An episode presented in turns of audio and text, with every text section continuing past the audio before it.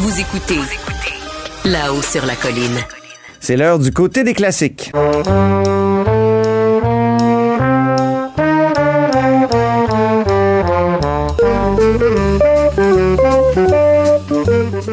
Bonjour, Gabriel Côté. Salut Antoine Robitaille. Gabriel Côté, philosophe et accessoirement correspondant parlementaire pour l'agence QMI. Périodiquement, Gabriel exhume une phrase ou un texte d'un grand auteur avec lequel il décrypte une dimension de l'actualité politique. Et récemment, Gabriel et moi, on s'est dit qu'il serait intéressant de convoquer des élus à participer à ces discussions. Aujourd'hui, on est des élus lettrés, je tiens à le préciser. Aujourd'hui, on a le plaisir d'avoir avec nous Sol Zanetti, député de Jean Lesage. Bonjour. Bonjour Antoine. Bonjour. De Québec solidaire. Alors, Gabriel Côté, quel texte aujourd'hui va nous servir et, et quel problème contemporain on va décrypter grâce à ce même texte? Aujourd'hui, on lit la, une des deux lettres sur la langue française au Canada de Jules Fournier. Donc, c'est Oui. paru dans, dans un, un recueil de textes de Jules Fournier qui s'appelle Mon encrier. Oui. Euh, On peut dire que c'est célèbre. On peut dire que c'est célèbre, C'est peu lu aujourd'hui, mais euh, mais c'est un, un texte 100 ans plus tard. 100 ans plus Parce tard. que je, je tiens à dire, Sol Zanetti est arrivé avec son exemplaire euh, d'il y a 100 ans. Oui. Hein? Oui, ben, 1922. on va prendre une photo, ça c'est certain. Et sur la tranche, on voit qu'il coûtait à l'époque un dollar. c'est formidable. Ouais. Donc c'est peu lu. C'est Jules Fournier est peu lu, mais c'est un grand journaliste euh, qui, qui avait une plume euh, assassine. Oui, c'est un grand journaliste qui avait une plume assassine et justement, il est peu lu peut-être parce que euh, c'est un journaliste, donc tous ses textes ou la, la plupart de ses textes étaient des textes de circonstances qui euh, euh, paraissent un peu euh, décalés pour les lecteurs d'aujourd'hui, qui nous présentent un peu moins d'intérêt, mais ce texte-là, la lettre sur la langue française au Canada, est encore d'une actualité criante. Oui. J'espère comme, euh, comme notre conversation pourra le, le montrer aujourd'hui. Donne-nous des exemples de ce qu'il dit, euh, Jules Fournier. Puis après ça, tu nous feras une présentation de qui est Jules Fournier plus précisément. Ben, Jules Fournier répond à, à un ouvrage. En fait, il présente des objections à un ouvrage qui s'appelle La langue française au Canada, euh, qui était écrit par un certain Louvigny de Montigny, qu'on ne lit plus euh, lui non plus. Puis c'est euh, les, les arguments de, de Louvigny de, de Montigny paraissent insatisfaisants à, à Jules Fournier. euh, pour des, des, des raisons qu'on qu'on va voir, mais ce sont des, des arguments qui qu'on qu'on reconnaît spontanément parce que ils ont encore cours aujourd'hui. Si on veut, on n'a pas Ben oui, tu m'as même dépassé- dit qu'une chronique de Mathieu Boccoté aurait pu être écrite par euh, Louvigny de Montigny. Oui, la semaine dernière, Mathieu Bock-Côté a, a publié une chronique euh, dont le titre était Reconquérir le français une nécessité euh, vitale, puis il posait exactement les mêmes constats que Louvigny de Montigny dans son ouvrage paru en 1916, alors c'est pas rien. Les deux auteurs disent que le français se dégrade parce qu'on n'y fait pas attention et parce que euh, il nous chaud peu de bien nous exprimer ou pas. Les deux auteurs disent que c'est d'autant plus grave euh, que la langue chez nous est menacée de toutes parts. Elle se déstructure au contact quotidien de l'anglais.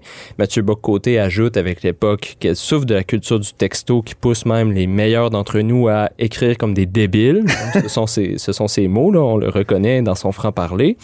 Euh, puis euh, évidemment, là, Mathieu Bock-Côté ajoute aussi que la langue française va bientôt souffrir des déformations que lui fera subir l'écriture inclusive, écriture inclusive que certains ont qualifié de euh, bégaiement ridicule. Euh, non, je pense à Alain Finkielkraut, le, le philosophe français, que Oui. très apprécié par Mathieu Bock-Côté. Et euh, donc, Mathieu, Boc Mathieu Bock-Côté et Louvigny de Montigny font un troisième À 100 ans d'écart, c'est incroyable. à 100 ans d'écart, tellement, euh, tellement les, certains débats avancent peu ou paraissent figés dans, dans le temps. Euh, tous les deux terminent en disant, euh, en gros, le français souffre de sa rupture avec la littérature. Mhm. Mais heureusement pour euh, la nation, le remède se trouve dans le mal. Si on veut reconquérir le français, nous disent ces auteurs, il faut se réapproprier les grandes œuvres à travers lesquelles elle dévoile son génie. Mhm. Mais avant de pouvoir le faire, on doit surmonter un dernier obstacle. L'idée, c'est- c'est-à-dire l'idée erronée et très largement répandue qui veut que la littérature euh, est une affaire seulement pour euh, l'élite. Mhm. Donc, ce sont un peu les constats de ces deux auteurs-là, Louvigny de Montigny. Puis Jules Fournier, lui, il réplique à ça dans, dans- dans sa lettre euh, sur la langue française au Canada. Et Jules Fournier réplique à ça, pas tant en disant que ces, ces idées-là sont complètement fausses ou dépourvues de bon sens, mais euh, en disant que ces constats-là sont trop dogmatiques, Mhm. sont trop euh, figés. Euh, Et qui prennent le symptôme au lieu d'aller à la cause, si j'ai bien compris. exactement. Ils prennent le Donc, les symptômes, tu sais, on, on corrige les symptômes, on guérit les symptômes, mais on va pas à la racine du problème. C'est ça. Puis il commence. C'est là, moi, que Jules Fournier me dérange, parce qu'on dirait qu'il est en train de nous dire que la racine du problème, c'est nous, c'est les, les Canadiens français de l'époque ou les Québécois d'aujourd'hui. Puis on a comme une, on est comme des dégénérés. En tout cas, ça m'a, ça m'a choqué. Zanetti, qu'est-ce que vous en avez pensé de ça? Il, il dit au fond le, le, le ce sont des symptômes. Le fait qu'on utilise des anglicismes, ce que lui appelle des barbarismes, là, ce qui est en soi un terme dont on pourrait parler longtemps parce que ça montre le mépris comme classiste puis ethnocentrique de sa vision aussi. Là. C'est bizarre, là, un barbarisme en tout cas. Puis, euh, mais il dit dans le fond, c'est que au fond, le problème, c'est que c'est l'à peu près. Oui. On est à peu près. Dans la culture du grosso modo, de l'à peu près. C'est du- oui. Mais, mais moi, je trouve, moi, je suis pas d'accord avec lui, mais euh, c'est comme si j'ai trouvé en lisant sa lettre que ça manquait d'amour pour son peuple. J'ai l'impression qu'il y a dans cette vision-là une espèce de, de mépris collectif de nous-mêmes. Tu sais, c'est comme on est. Tu lis ça puis tu te dis un peu, excusez-moi le, le niveau de langage euh, vulgaire, mais on est. Bon, là, tu vois, je me censure. On est, on est médiocre. C'est ça Ben que oui. c'est ça. Mais moi, je, je suis pas d'accord avec ça. Et je pense que la racine du mal Ouais. de ce jugement-là de toujours en dire on est médiocre les Québécois, c'est de, c'est de dire, dans le fond, c'est parce qu'il faut accepter qu'il y a plusieurs niveaux de langage, puis qu'on n'est pas toujours au niveau maximal de langage, puis que c'est c'est correct, c'est nécessaire, puis c'est même mieux de même. Tu sais, quand on, par exemple, quand on écrit un article ou quand on enseigne, il faut avoir un niveau de langage soutenu, c'est important. Dans une Plus châtié à ce moment-là. ouais. C'est ça. Une, une Quand on anime aussi. oui, quand on anime. euh, mais tu sais, même quand on anime, par exemple, c'est rare que je vous entende dire euh, je ne vois pas le problème. Tu sais, je vois pas le problème. avec Tu sais, on va quand Oui, même oui. euh, tourner un petit peu, les, y aller un petit peu à peu près, et c'est correct. Mais, mais, mais le problème, c'est que il y a des moments où, imaginez si dans, dans toutes les sphères de votre vie, vous parliez comme un livre. Je veux dire, vous feriez le vide autour de vous. Et moi, par exemple, si j'allais dans ma circonscription, puis que j'allais dans la distribution alimentaire cet après-midi et que je me mettais à parler comme un livre, les gens se, sentiraient, se sentiraient, par contre, pardon, euh, immensément éloignés de moi et je, ils pourraient penser que je ne peux pas les comprendre et ça serait très problématique. Ce serait vraiment un mauvais usage du niveau de langage. C'est vrai qu'il était très sévère pour, Oui, euh, sévère. pour nous-mêmes, hein, c'est-à-dire pour le peuple canadien, français, québécois. Il dit euh, à un moment donné, euh, non, sans doute, nous n'avons pas dégénéré, seulement nous avons épaissi. Nous étions issus de la race la plus vive qui soit au monde, Ouch. la plus nerveuse. Bon. Oui, la race, bon, ça s'utilisait dans, un sens à l'époque. Il parlait de la France, la plus souple, la moins indolente. Nous sommes devenus ce que nous sommes, hélas. Et Est-ce qu'il n'est pas trop critique à l'égard à l'égard de son peuple, euh, Gabriel Côté? Ben, moi, je vais. Jules Fournier, je parle de Jules Fournier. Moi, je vais, je vais prendre le, le- pour le, les fins de la discussion, je vais Oui. prendre le, point de vue opposé. Parfait. Euh, parce que, bien sûr, le, le ton est extrêmement violent dans, dans sa lettre. Euh, Il est, sûr- il est comme ça, Jules Fournier. Hein? Petite parenthèse, il avait écrit un pamphlet contre l'homme le premier ministre de l'époque, qui s'appelait le premier ministre des contracteurs. Moi, j'en avais parlé à l'époque dans Le Devoir, puis, parce que je faisais un parallèle entre l'air Gouin et l'air Charret. Mais Fournier, euh, il, vraiment, il avait démoli, mais euh, même qu'il avait fait de la prison à un moment donné, Jules Fournier, à cause de, Oui, de ses, de ses tiré, pamphlets. euh, oh, pardon, il en a tiré un, un beau livre, Les souvenirs de, de prison, euh, qu'on trouve très facilement à la librairie. Puis je recommande à tout le monde pendant le temps des fêtes, si vous voulez rire pendant un après-midi de temps, c'est très, euh, c'est très court, mais on, on se tape sur le ventre de, de rire. C'est rare que ça nous arrive au contact euh, des auteurs euh, québécois. Mais toi, donc, euh, Gabriel, tu penses qu'il y a des choses dans le texte euh, de, de Jules Fournier qui, qui peuvent éclairer notre présent puis qui peuvent nous aider à améliorer notre rapport à la langue française, par exemple? Et peut-être régler une partie de la crise. Euh, oui, pour répondre un peu indirectement à, ta question, puis pour revenir à, au propos de, de Sol là, au début, avant la distinction, avant, avec, euh, avant la distinction des niveaux de langage, sur la question du euh, mépris collectif. je pense que c'est important de rappeler qu'après sa mort, Jules Fournier, ses amis ont écrit de lui, c'est un homme qui a tiré la race vers le haut. C'est un homme, donc on dirait aujourd'hui, c'est un homme qui a tiré la nation vers le haut. Et comment est-ce qu'il a fait ça? Il a fait ça ben, par son activité de journaliste, par ses textes, euh, par ses textes dans lesquels, jour après jour, il revenait sur les défauts des Canadiens français. Donc c'est un, un, écrivain qui, à tous les jours, nous mettait face à la misère de notre condition, à ce qu'elle avait de pas correct? D'où un peu l'inconfort quand on le lit, parce qu'on dit, ben voyons donc, il, est bien trop sévère. Mm-hmm. Ceci étant dit, on est obligé de constater que ça a été efficace, comme le jugement que ses contemporains ont porté sur lui. Ça a été que finalement, ces textes ont eu un effet positif sur Mhm. la société, d'une part. Puis on doit se demander pourquoi c'est le cas. Puis moi, j'ai, en, en fouillant un peu le personnage cette semaine, j'ai trouvé une espèce d'explication. Vous me direz si ça, ça semble convenir avec, euh, avec euh, On t'écoute. ce, que, ce que vous avez euh, lu cette semaine.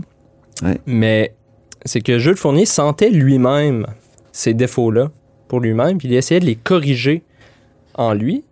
Puis cette, euh, cette espèce de travail sur soi donnait envie peut-être à ses lecteurs de le faire pour eux-mêmes, puis de s'améliorer, Mhm. de se, je dirais pas s'améliorer, mais je dirais de se corriger, parce que ce qu'ils voient, c'est un, un défaut de correction, c'est des gens qui marchent bon, euh, avec le dos courbé, l'échine courbée.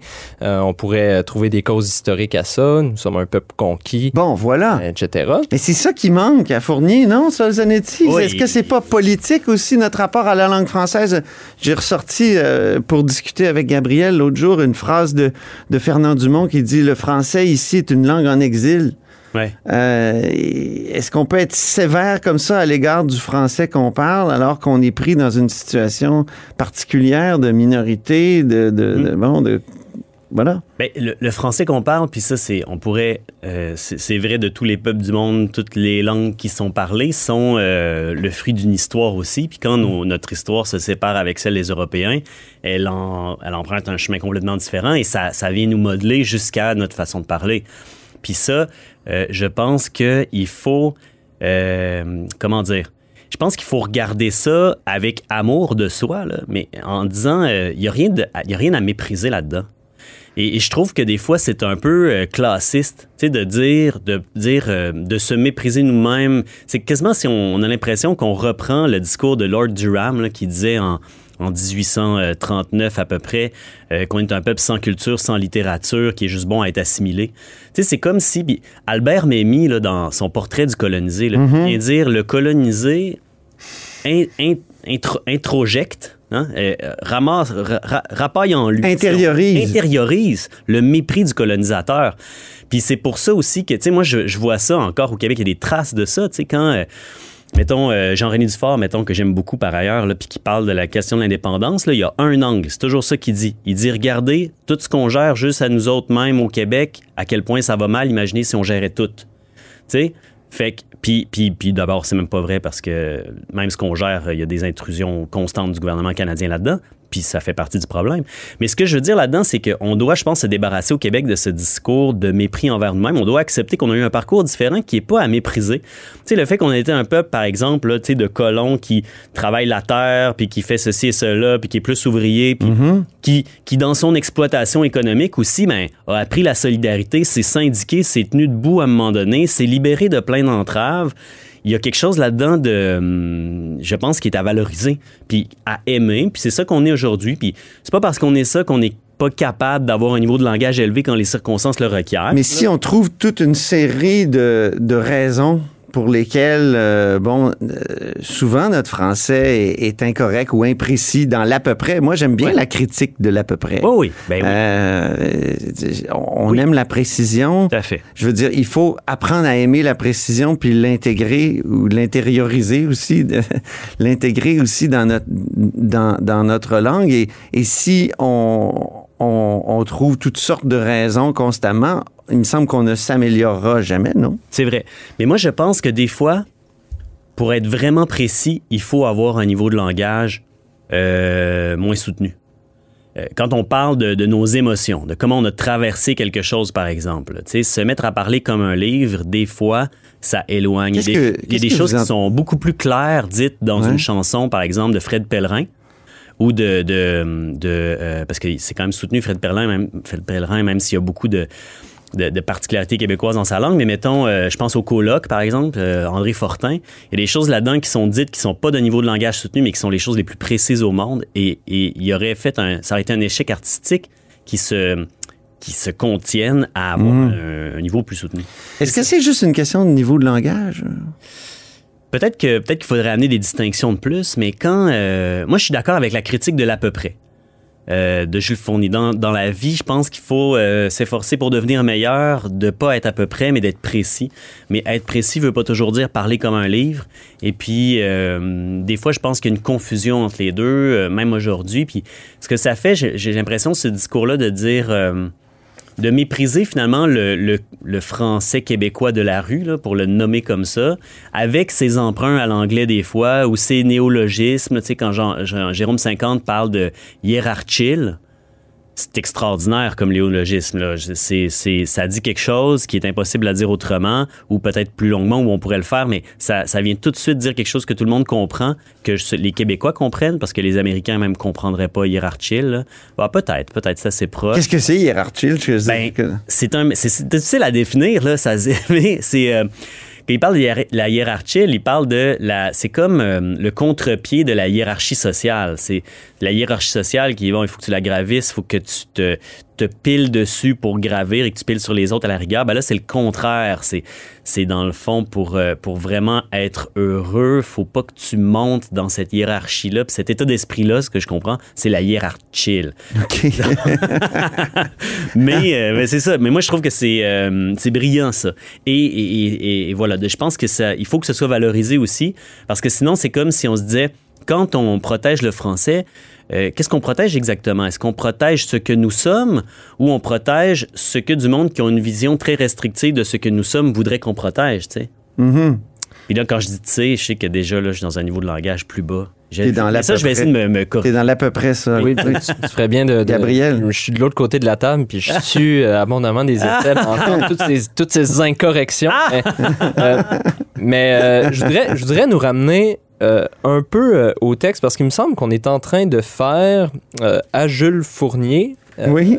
on est en train de faire à Jules Fournier ce que Louvigny de Montigny fait à la langue, selon Jules Fournier. C'est-à-dire qu'on est en train de, poser un, diagnostic un, petit peu dur à son égard en prenant sa thèse de, de l'à peu près comme si c'était une, un phénomène qui expliquait tout, mhm. euh, puis qui nous permettait de trouver euh, une solution au, problème de la langue, alors que c'est n'est pas tout à fait ça que Jules Fournier fait dans son texte.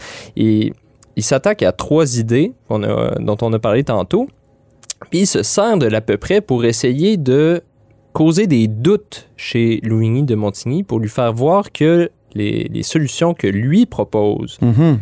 Euh, pour euh, soigner le, français québécois. C'est vrai, il essaie de le faire douter. Il lui pose la question souvent est-ce que j'ai réussi à vous à soulever un doute chez vous? D'où la, violence du propos. Moi, je trouve plus violent avec Louvigny de Montigny qu'avec euh, les, Canadiens français, pour, pour être honnête.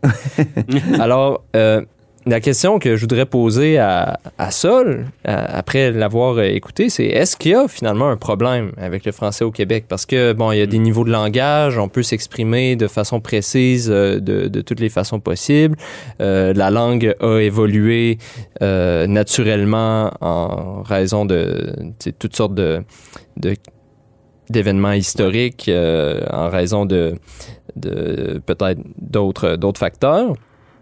Puis donc, elle est comme ça aujourd'hui, puis c'est bien. Est-ce que, est-ce que je te, je te comprends bien? Ou il y a des, des problèmes? Euh, est-ce qu'il y a une crise encore de l'apprentissage du français? Est-ce qu'il y a un déclin du français? Il y a deux problèmes qu'il faut pas mélanger. D'abord, il y a le problème du, euh, du recul du français, c'est-à-dire le, recul euh, de, de, son usage en général dans la sphère publique et tout ça, d'une part. Et ça, c'est un recul qui est pas spectaculaire, mais qui est quand même constant, là, qui, qui est comme tranquillement, pas vite malgré la loi 101. Puis ça, la solution à ça, c'est pour moi l'indépendance du Québec.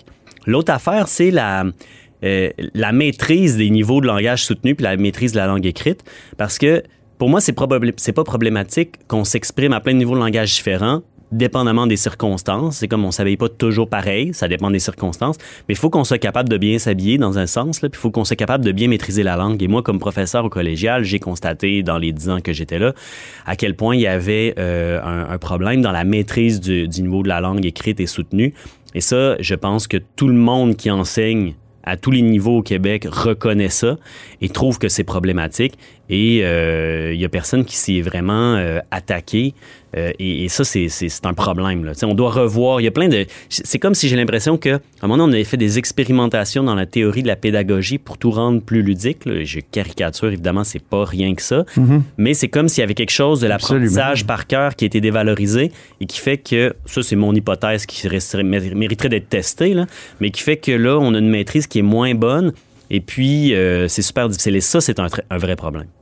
Alors, Donc, il y a une crise, il y a une, il y a une crise de, de la maîtrise du français chez, chez les jeunes Ah ouais. qui fait penser à la crise que, à la maladie que, que soulignait Jules Fournier, Gabriel. Oui, puis je voudrais revenir euh, au, au texte euh, encore une fois. Donc, il y a une crise dans l'apprentissage. La question, c'est qu'est-ce qu'on fait pour euh, régler la crise? Et là, Ouais. il y a des, des solutions qui nous sont proposées. Il y en a une qui m'intéresse beaucoup.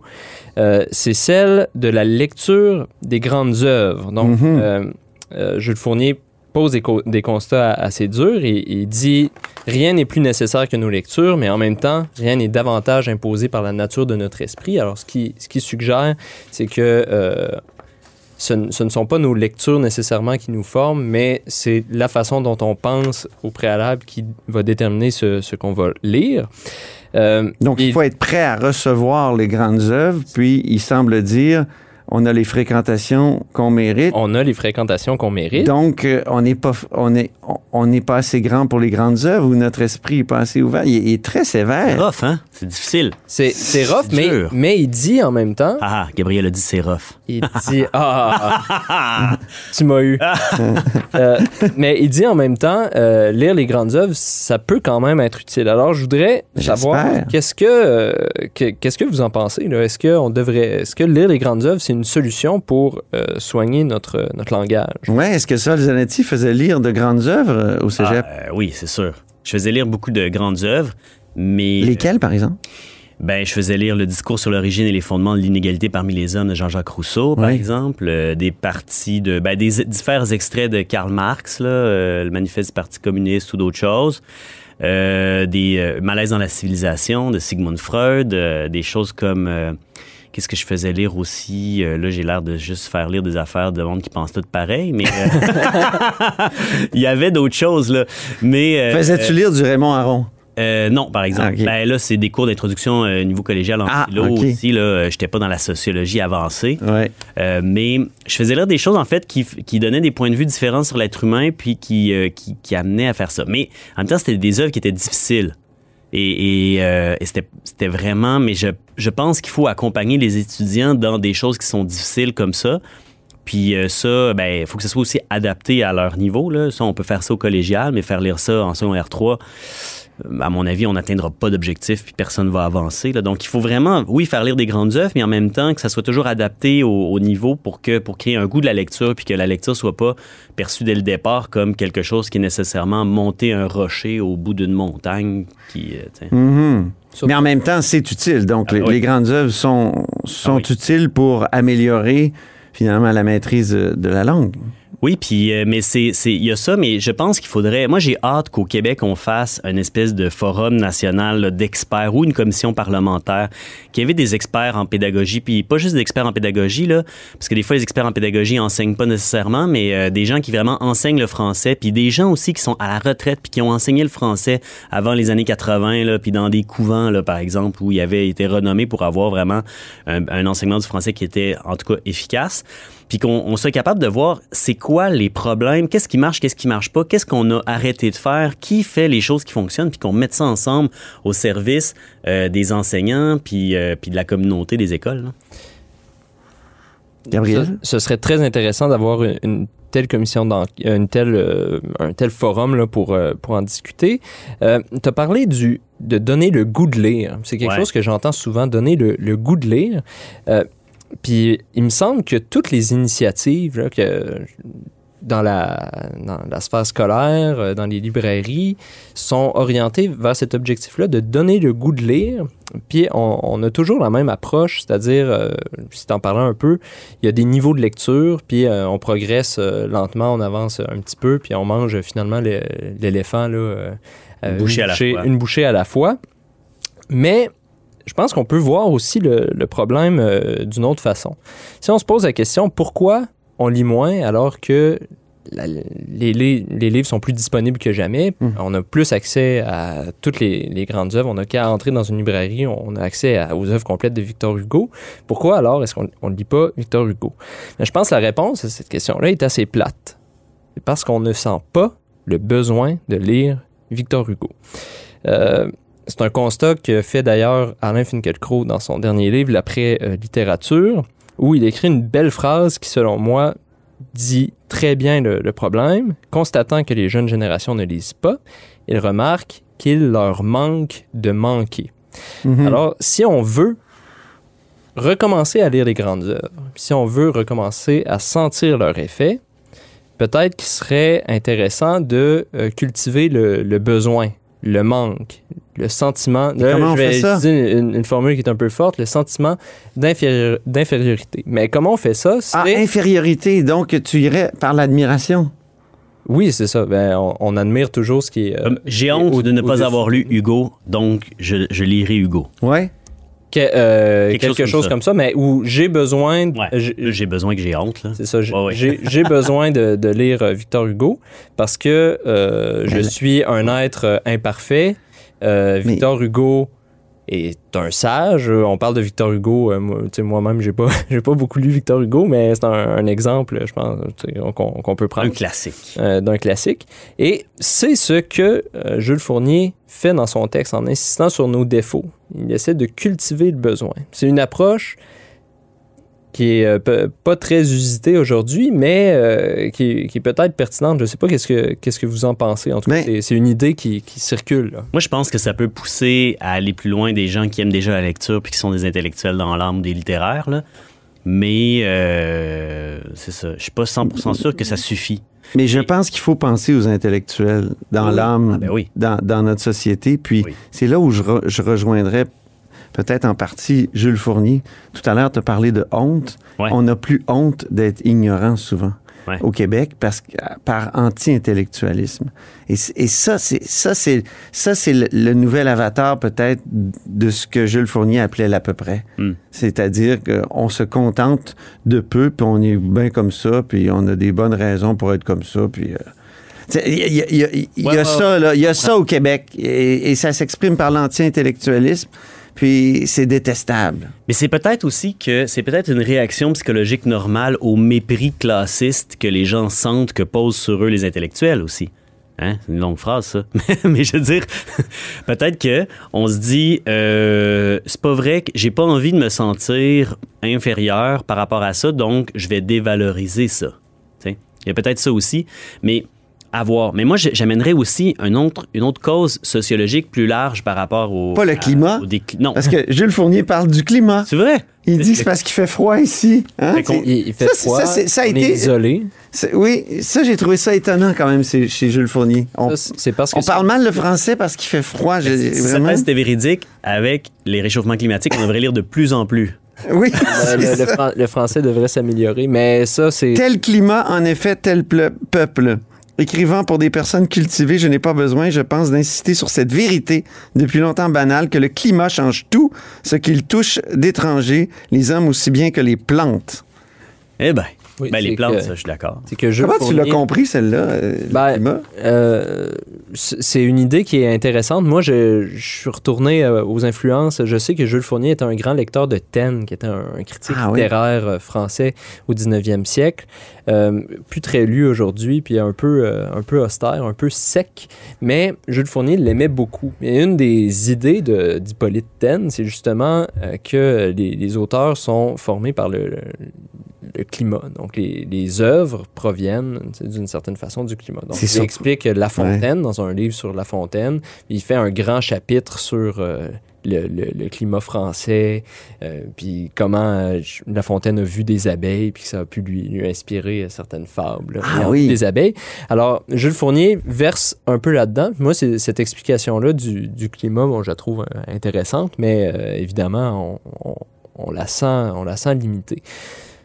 Oh, c'est Montesquieu qui, qui a sa théorie des climats sur euh, théorie politique des climats qui est intéressante aussi, euh, mais qui est Je peux, je peux pas te, te suivre là. qui est, euh, je pense, un peu dépassé aujourd'hui. Sol. Oui, ben, c'est que en fait, l'autre euh, explication, je pense, ou l'autre hypothèse sociologique qu'on pourrait avancer, c'est le fait qu'on a moins le temps de lire qu'à une certaine époque. Ouais, c'est ça. Euh, la vie est folle, la vie s'accélère tout le Ou on ne consacre pas assez. On est, on, ouais, on est happé par euh, la télévision, par Netflix, par son téléphone. Aussi, ben c'est ça, personne. Souvent, on lit sur le téléphone, hein. Euh, des fois, on... moi, mettons, je lis beaucoup d'actualités chaque jour sur le téléphone. Imaginez si c'était des romans que je lisais, je lis- je- genre, je lirais- j'aurais vraiment une, le- une liste de lecture impressionnante. Mais beaucoup de mon espace de lecture est, accaparé par l'actualité, ce qui se passe, etc. Ma- malheureusement, je voudrais lire plus de romans. Mais en même temps, euh, des, longues vacances ou des moments où on dit Ah, qu'est-ce qu'on fait? Puis justement, ah, je vais prendre un livre et je vais lire. Ça arrive moins dans le rythme de vie contemporain. Ça arrive de moins en moins parce que la, la vie s'accélère. Et, et ça, c'est quelque chose sur lequel on devrait euh, travailler pour la culture en général. Pas juste pour plus lire, mais pour plus créer, pour plus faire des choses ensemble dans lesquelles tout à coup on fait une soirée puis le monde joue de la musique parce qu'ils ont eu le temps d'apprendre, puis ils ont pris le temps d'apprendre, puis là, il se fait de quoi d'extraordinaire. Mais qu'est-ce que tu proposes précisément? Euh, de ralentir le rythme effréné de, de la vie? Est-ce que c'est quelque Ouais. chose qu'on est capable de faire? Ah ben oui, c'est sûr. Ben ouais, je pense que oui, mais c'est quelque chose qui euh, je veux dire, si quelqu'un décide de faire ça tout seul dans le monde dans lequel on vit, euh, il va avoir des conséquences importantes en termes de peut-être diminution de confort ou euh, il va avoir moins de, de réseaux sociaux parce que tout le monde... euh, ralentit pas, mais je pense qu'il va falloir à qu'on ralentisse parce que c'est pas humain. Chaque fois qu'il y a des, améliorations technologiques qui permettent d'être plus performants, au lieu de en profiter pour prendre plus de temps libre, on fait juste travailler plus. Quand les courriels sont arrivés, on s'est juste mis à correspondre davantage au lieu de dire ha ha ha, au lieu d'écrire des lettres, tout ça, puis que ça me prenne deux heures, ça va m'en prendre 30 minutes. Non, non, non, non. On a continué à faire ça pendant trois heures par jour, mais euh, on a écrit 300 affaires au lieu d'en écrire deux ou trois. Donc, il va falloir qu'on arrête à un moment donné. Ça va être un choix que l'humanité devra faire, mais c'est quelque chose, c'est un, c'est un choix collectif là, tu sais, pour que ça marche vraiment. Mais moi, je crois à ça, puis c'est ça que je veux. Ben, on est un petit peu loin de Jules Fournier, mais euh, peut-être un mot de la fin, Gabriel. Euh, Sur, euh, sur Jules Fournier, toi, es-tu favorable à, euh, le- au service militaire? Parce qu'il disait que le service militaire pourrait aider euh, la langue française aussi, Jules Fournier. Ah ouais, comment que ça? d'idées, que d'idées quand même dans ce texte. Ouais. L'idée, l'idée, c'est que pour redresser, euh, Ah. re- redresser le- les Canadiens français qui sont dans, dans l'à peu près, bon, il faut de, de la discipline. Puis il observe que effectivement, on n'avait pas de, de service militaire pendant longtemps.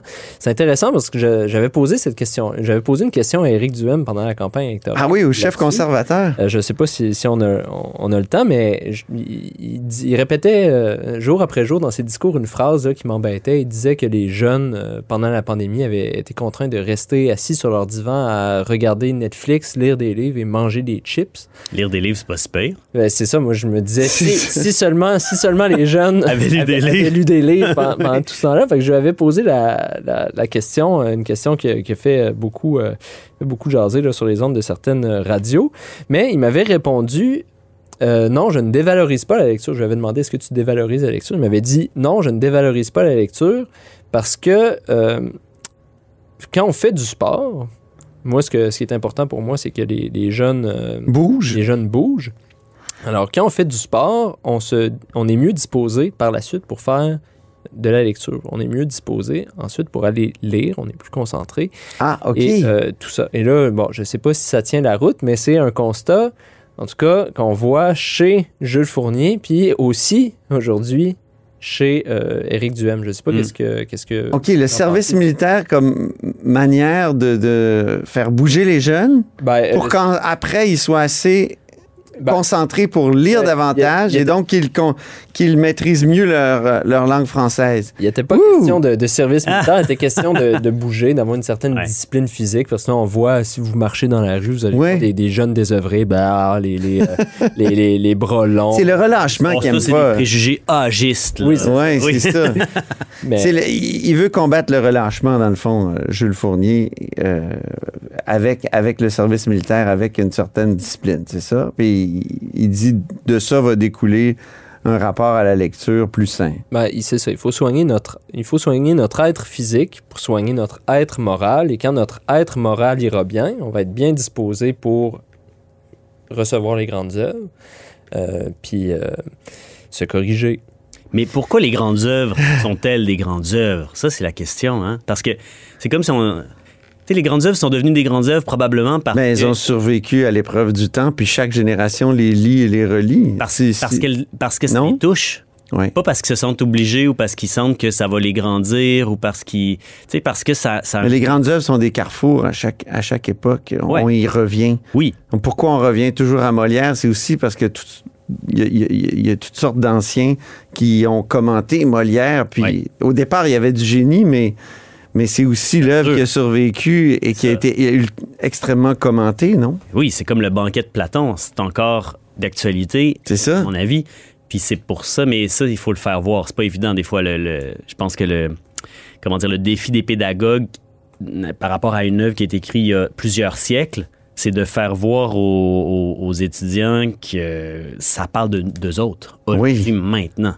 Ça, c'est le défi. Parce que si tu fais pas ce, ce pont-là, ça a juste l'air d'un vieux bouquin bizarrement écrit. Ben, en tout cas, on aura lu une grande œuvre aujourd'hui, une œuvre qui nous a parfois choqués, parfois, en tout cas qui nous a beaucoup fait réfléchir. Merci beaucoup, Sol Zanetti. Ça fait plaisir. Merci à vous. C'est le fun d'avoir l'occasion de faire Oui, on a pris le temps, c'est parfait. Merci beaucoup, Gabriel Côté. Merci, Antoine. Qui est euh, reporter ici à QMI. Puis évidemment, Sol Zanetti est député de Jean Lesage. Alors, c'était du côté des classiques. C'est ainsi que se termine Là-haut sur la colline en ce mercredi. Merci beaucoup d'avoir été des nôtres n'hésitez surtout pas à diffuser vos segments préférés sur vos réseaux. Ça, c'est la fonction partage. Et je vous dis à demain pour la dernière de La hausse sur la colline en 2022.